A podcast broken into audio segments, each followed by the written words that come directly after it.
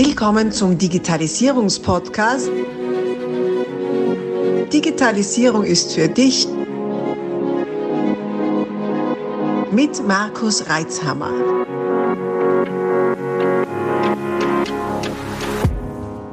So, meine lieben Leute, heute ein paar Eindrücke aus, basierend auf einer Lehrabschlussprüfung, die ich vor kurzem abnehmen habe dürfen im Beruf der IT-Systemtechnik.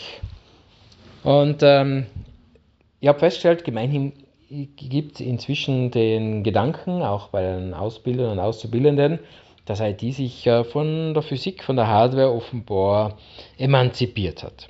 Äh, damit meine ich, dass man als IT-Techniker, Systemtechniker äh, damit auskommen kann, wenn man den, den Computer bedienen kann, äh, sprich am Rechner arbeitet, die ganzen Themen konfiguriert weniger allerdings sich einmal die Finger schmutzig macht und tatsächlich einmal solche Maschinen einbaut und ähm, repariert, aufmacht, sich anschaut, wie funktioniert das Ganze, also wirklich in die Technik reinzugehen.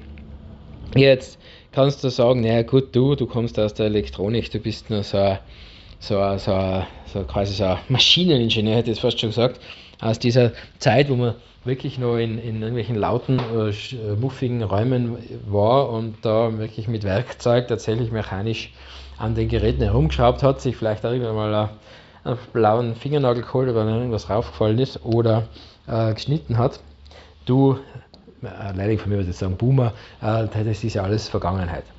Also bin ich nicht ganz der Meinung. Also natürlich hat sich die Arbeit schon stark verlagert hin zur Arbeit am Rechner. Ganz klar, äh, am Rechner, an der Hotline, an der Konfiguration, Skripts äh, ausdenken, vor allem Strategien, bevor man ein Skript macht, wäre ganz gut, durch überlegen, was passiert denn da, was tun wir denn, was wollen wir denn überhaupt, Arbeit am Kunden, um überhaupt zu erkennen, was äh, soll denn das Ergebnis des ganzen Wirkens sein.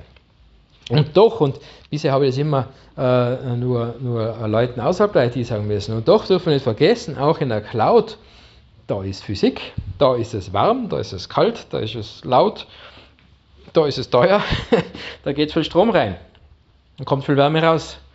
Und äh, da ist Hardware, da ist Elektronik, ganz massiv. Da gibt es Magnetfelder, da gibt es Störeinflüsse. Ja, mein lieber IT-Systemtechniker, Kollege, der du vielleicht der Annahme bist, das Ganze braucht ihn nicht mehr zu tangieren. Sehr wohl darf sie das tangieren, weil äh, es bringt ja doch nichts, wenn man nur, nur eine Seite der Medaille anschaut. Äh, dass ein Softwareentwickler sich nicht großartig mit Hardware mehr beschäftigen muss, bin ich ganz bei dir. Gell?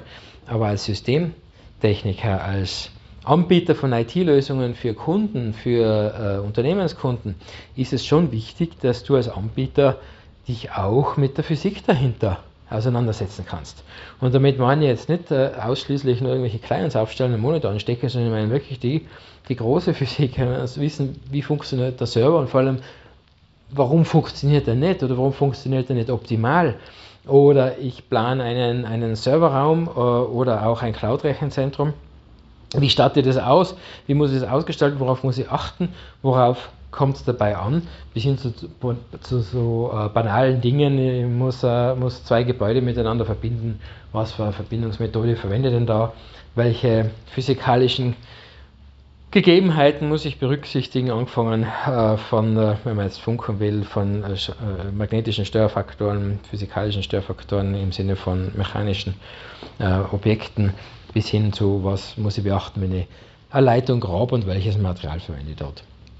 Also, so diese, das klassische Handwerk ist nach wie vor wichtig. Das ist so mein leidenschaftlicher Appell an meine äh, IT-Kollegen, die da draußen sind.